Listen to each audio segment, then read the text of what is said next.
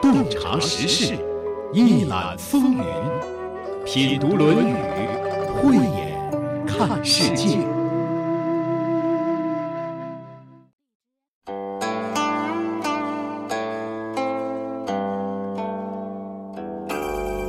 鱼，我所欲也；熊掌，亦我所欲也。二者不可得兼，舍鱼而取熊掌者也。生亦我所欲也，义亦我所欲也。二者不可得兼，舍生而取义者也。这几句话你还会背吗？这是我们上学的时候都学过的几句话。除了用作考试，似乎遇到合适的场景也有引用的时候。在义与利之间，孟子选择了义，因为义如熊掌，利如鱼，义比利贵重多了，甚至是比生命还贵重的东西，所以宁舍生命，不舍义。这应该是我们接触的比较早的关于义利取舍的最郑重的宣言了吧？在生活中，人们一般也都会坚守最基本的道德操守，比如不会去偷东西。可是生活很复杂，有一些事情表面看起来不同，本质上却和偷东西一样令人不齿。有人说，义利之辩是古今第一辩。要真正搞清楚，并不是那么容易。本期节目，让我们看看孔子是怎么谈义与利的。节目嘉宾赵薇，主持人溪水。赵薇，济南大学教授，硕士研究生导师，孔子与中国文化方向博士，著有《正心》。传统文化与人格养成。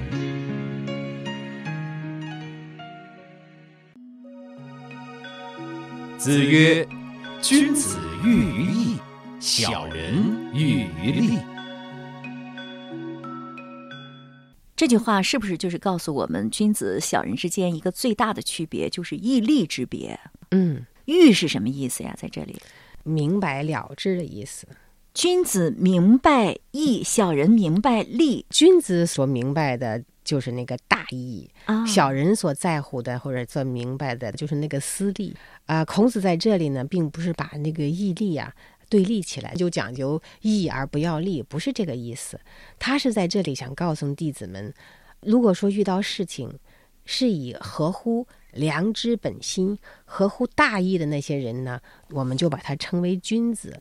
那些遇到事情呢，想的都是一己的私利，计较个人利益得失的，就是小人。这样来区分君子和小人。嗯，就是说，君子更看重义，小人更看重利。小人做事的一个标准就是符不符合我的利益，那么君子做事的标准就是符不符合大义。对对，啊，这是君子和小人的一个区别。对，但并不意味着看重大义的君子。不会得到利益，那肯定的，他他得的是大利。就是说，实际上义是利的基础，做好了这个义，利是随之而来的，是自然而然的。当然也有做好了义，利没有随之而来的，对吧？也有这种情况。但是君子他追求的不是这个东西，对他不会认为以谋求这个私利作为自己的一种目标或追求。而且这个利没有来，其实他也是自得其乐，因为他本来就是富足的。对，本自足具，他只是从为别人服务当中来成就自己，成人达己。我就想起了，好像有一个人管宁和他的朋友在刨地的时候，刨到了一块金子。嗯，他的朋友大概叫华歆。就拿起了那块金子，嗯，他看了看管宁，管宁毫不动心，嗯，他又把那个金子扔掉了。管宁他就对那个金子就没有任何要据为己有的念头，嗯嗯，这就是君子。我觉得这个境界也特别难，因为他是在地里 刨出金子来了。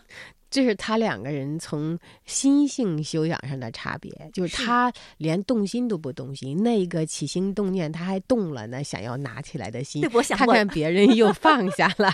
所以说，君子呢，这是就是他的那个心心呢，他说无我。小人呢，总是哎有私欲啊。是，嗯，做到那个管宁那个境界太难了。如果是我，我觉得我会动心的。我看过一个王阳明的东西上也讲，有人说有一个人来找他，想卖给他一块地啊，结果呢，王阳明说我不要，你这是谋生的手段的，你们这养家糊口的东西我不能要这块地。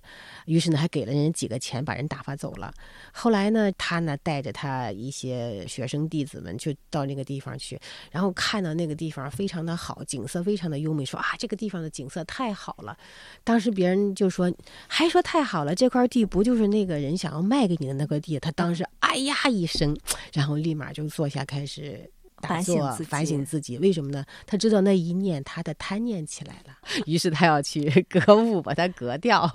那我想这句话说来说去，就是君子知道按照道义来做事儿，他做不做一件事儿的标准就是符不符合道义。如果这件事儿有意义，即使不能给我带来利益，甚至会损失利益。乃至有生命危险，他也会去做的。对，这就是君子。那小人做事儿的标准就是利益，不管是否符合道义，只要能给我带来眼前的利益，我就会去做，哪怕是伤天害理，哪怕是祸及子孙啊。他看不到这么长远。实际上，这句话也是安心之道，也是修己安人。对，其实这样做确实是安心呢。呃，对，他就是让你心安之道。我觉得人们对于这个利字挺熟的，对自己有好处的就被看作利嘛。即使这个利看的比较短浅，那这个义，你觉得怎么给大家解释一下？我觉得君子，呃，考虑问题起心动念，他并不是单纯的从一己之利或者是呃一个单位的利益出发，他是站在一个。呃，社会的大系统的角度去考虑问题，不单纯考虑到眼前的利益，还要考虑到长久的利益；不单纯考虑到一件事情，还要考虑到这件事情对于后续的一种影响。就是不要让它产生流弊，对，站的角度更高一点，境界更宽一点，没有一己的私利啊。他不仅考虑自己，还会考虑他人，对，这就是道义，不光看眼前自己有没有得利。对，从这句话当中，我感受到的是一个是主动的、自由的去选择做不做这件事儿，要不要这个利益我说了算；那一个是被动的、被驱使的、被利益绑架的，做不做这件事儿，利益说了算。对，我能不能这样想？对，哎，这有没有被道义绑架呢？应该说，心安之处便为道啊。所以说，你按照道去做事儿呢，其实你的心是安宁的。但如果说你是被利益绑架的，你就相当于是让一个人劫持了一样，你是痛苦的，心做不了主的。实际上，他做了之后，心也不会安宁，对，不安宁的。生活当中，很多人他做了不该做的事情之后，包括很多红通人员哈，他在国外真的生活的非常的不安宁，他内心充满了煎熬，良知随时在审判着他的内心，尤其是躺上睡觉，夜深人静的时候，心不得安宁，睡不着觉。是啊，惶惶不可终日，肯定是那种煎熬是很难受的。所以，其实圣人教的都是人道的、人性的，实际上是最符合个人利益的。所以，利人的才是真正利己的，这就是君子和小人的区别。君子实际上才是懂得真正利益自己的人，那小人实际上他看到的眼前的那点利益，说不定那个就是害他的。他就是目光短浅一点，看问题看不了那么全面，看不了那么长远。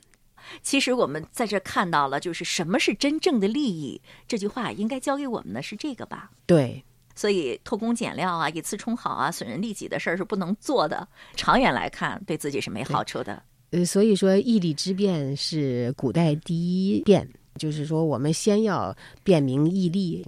其实这个是真的是特别不好辨。你觉得现代人能辨清这两个字吗？辨不清。之所以出现很多的问题。都是因为义利之辩出了问题，就是人一念糊涂，只考虑到自己或一个集团的利益，不惜去坑害消费者，不惜去破坏环境，造成了很多的这种社会的食品的这种环境的问题，都是由于这个义利之辩没搞清楚造成的。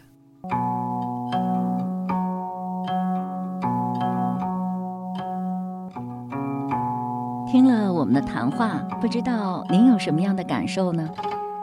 义与利，通俗的说就是道德与利益。其实何止今天的人看重利益呢？古代的人也看重利益。何止老百姓看重利益呢？君王也极其看重利益。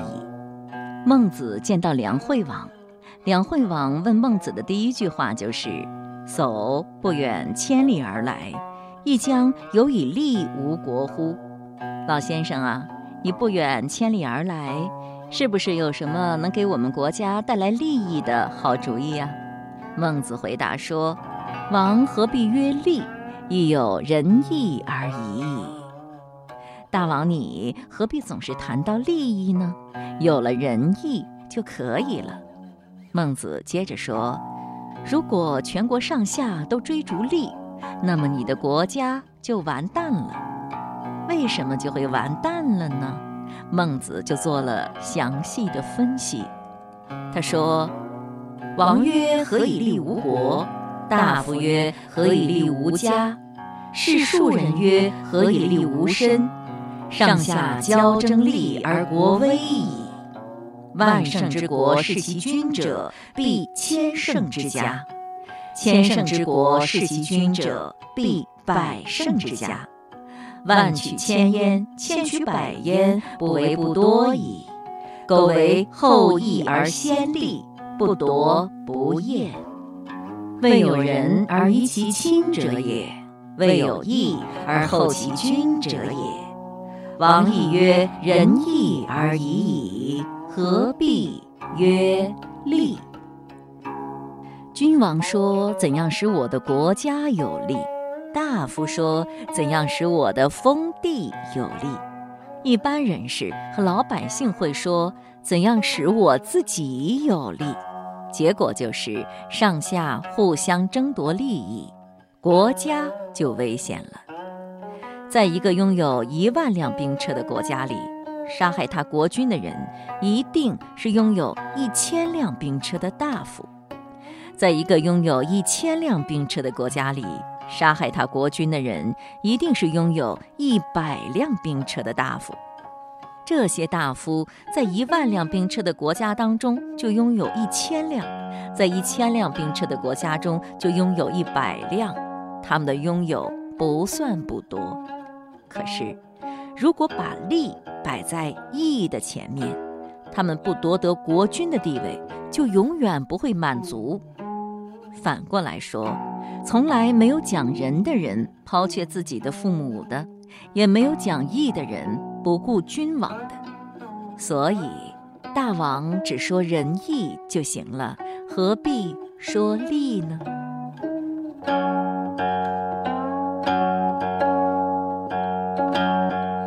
孟子面对国君就这么说话，就这么淋漓尽致、一针见血。他告诉国君。如果你总是光讲利益，那么离死期也就不远了。刚才孟子分析了看重利益有什么坏处，既然过于看重利有这么多坏处，那么选择义有什么好处吗？如果按照孟子的思路，那就是子女会孝敬父母，大夫会效忠国君，父慈子孝，君礼臣忠。带来的结果便是社会和谐，人民幸福，整个国家就会长治久安了。在刚才和赵老师的谈话中，我们还谈到了一点，也是我的最大体会，就是一个人如果能以义当先，便会得心安二字。心安理得，理直气壮，昂首阔步，这感觉多舒坦。选择不义呢，有可能会得到一点眼前的利益，还有可能什么也得不到，还被人瞧不起，让人背后指指点点，甚至还有连性命都丢掉的，而且做了亏心事，内心也不得安宁呢。你说这是何苦呢？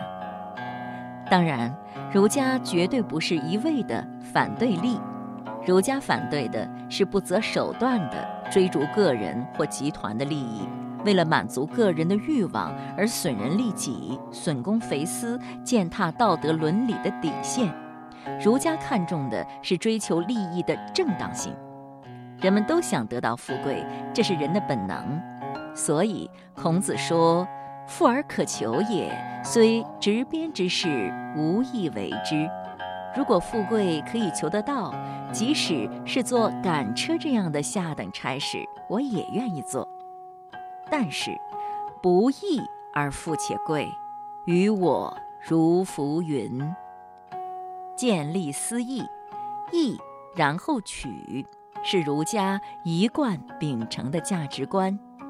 所以，面对义与利的不同态度，变成了君子和小人的分界线。子曰：“君子喻于义，小人喻于利。”这里是山东经济广播财富 Radio，品读《论语》。子曰：“见贤思齐焉，见不贤而内自省也。”子曰：“见贤思齐焉，见不贤而内自省也。”这句话的意思就是，见到道德修养比我水平高的人，我就要向他看齐；见到道德修养不好的，就要看看自己身上有没有他这种不好的行为。如果有呢，就要加以改正，是不是这句话的意思？对，其实就是好人坏人都是自己的老师，因为镜像原理嘛。镜像原理。对呀，看见做得好的，我们按照他的标准去看齐；那个不好的，我们就千万不要那么做，不要有那些问题啊。就是说，照镜子正衣冠啊，对对对，不好的地方我们把它调整一下。呃，其实好的坏的都是老师。不过我感觉这也是一句说教的话，乍一听这句话就很难进入到人的心里。你觉得理解这句话的关键点在哪里呢？关键点就是我们人。对于外面人的呃行为，总喜欢进行评判、评价，这个做的不好，那个做得好。为什么我们看别人非常非常的清楚，但是从来没有想到对照自己，看看有没有其他人的这个问题。其实，往往我们指责或看到其他人的问题的时候，是自己也具备这样的缺点，我们会特别的在意。是，而且看别人有各种问题的时候，心里是很不愉快的。你很反感这个人，很不满这个人，对，是很不高兴的。如果通过别人看到了自己身上也有这个问题，不断修正的话，一方面对他人是接纳的，一方面不断的修正自己，对自己就是越来越快乐了，是吗？对对，不断完善自我，做更好的自己的一个过程。说到这句话，我就想起了生活当中我们比较熟悉的一个词儿，叫批评和自我批评。那这句话是不是就是自我批评呢？还不能叫做自我批评。其实我们对别人的错误能够去如心的去宽恕别人，但是很多时候呢，我们先要去宽恕自己，不要对自己求全责备，宽恕掉自己，然后不断完善自我的过程。因为你带着这个自己的内疚，反而是一种负担，让自己很难成长。有一种宽恕自己的成分在里头。有的人非常的自责、埋怨自己，然后甚至于造成一些自卑等等问题，这也是不合适的。就是说，在改变自己的时候，一方面是接纳的，在接纳的这个状态中去改变，是吗？对，这个呢，你得跳出自我的这个视角去看这两种状态，而不能说呃身在这个角色当中去看这个问题。这句话得解释一下，没听懂。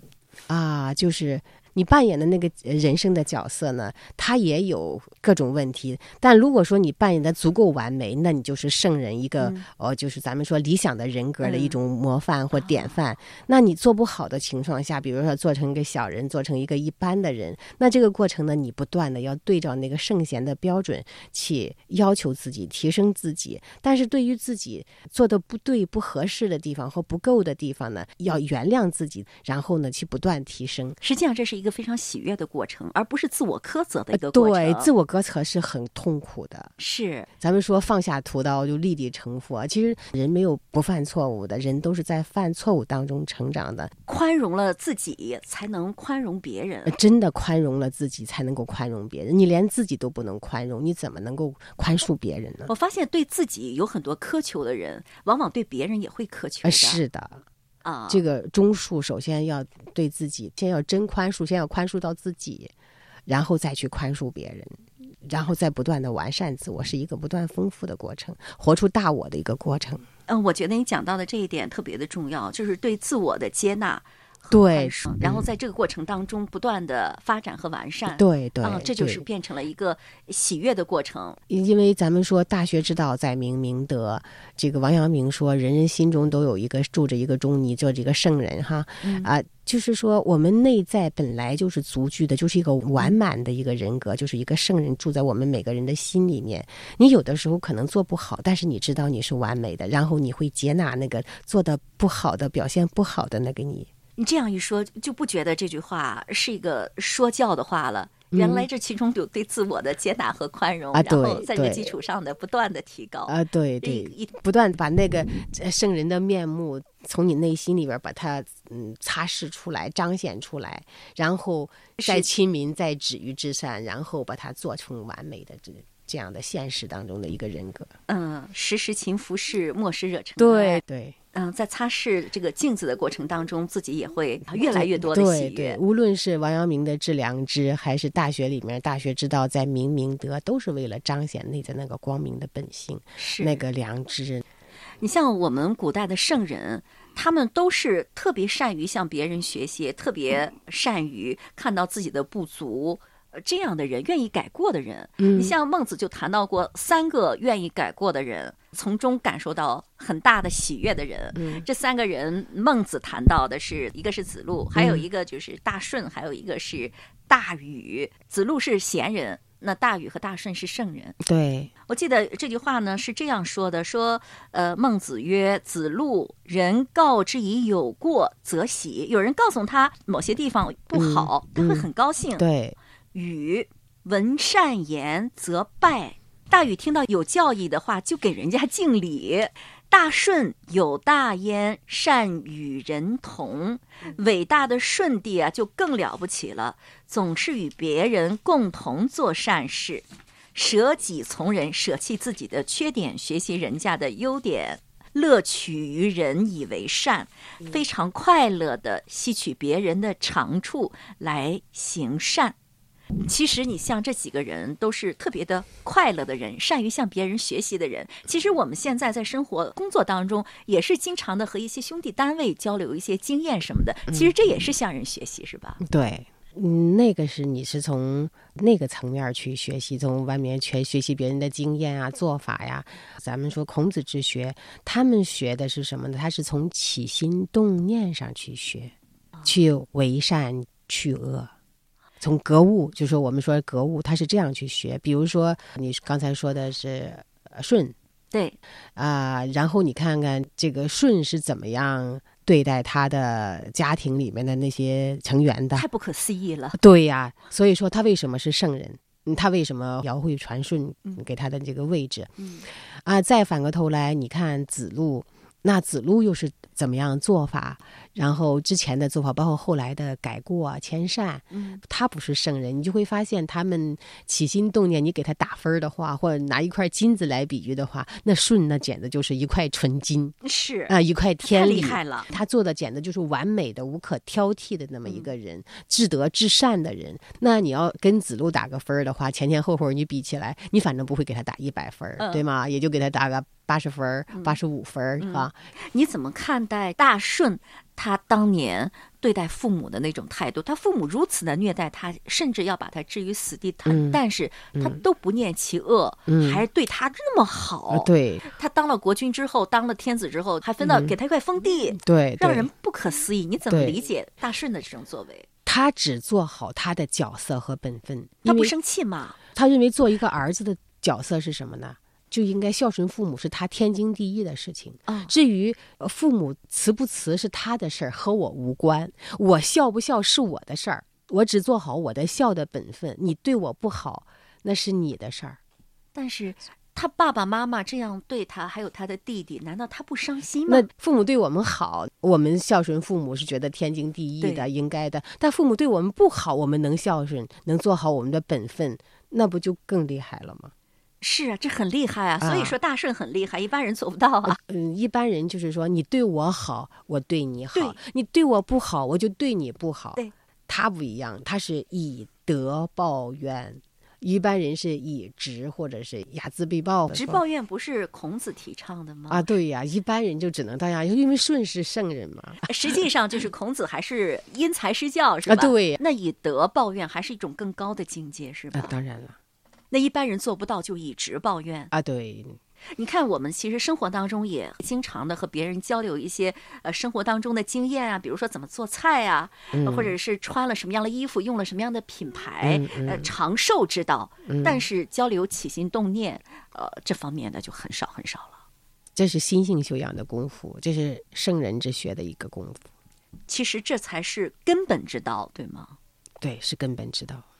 就相当于一个刹车片，比如说我们当有这个念头的时候，就等于说我们现在人说有了动机了，嗯，而这个动机、这个念头是要求实化出来的。但是你从这个起心动念中就知道这个啊，我怎么会有这样的私欲的念头，或有这样邪恶的念头，你就斩杀在无形当中了。那它就等于啊、为善去恶，就等于呃防止了很多的事情发生，然后呢就让自己更加的纯粹啊。啊，就是说，如果把自己的心性调整好了之后，那些什么长寿之道啊，还有什么烹饪之道啊，或许那些东西对他来说已经不是问题了。呃，其实养心比养身更高一个层次，这心正则诸邪不侵嘛。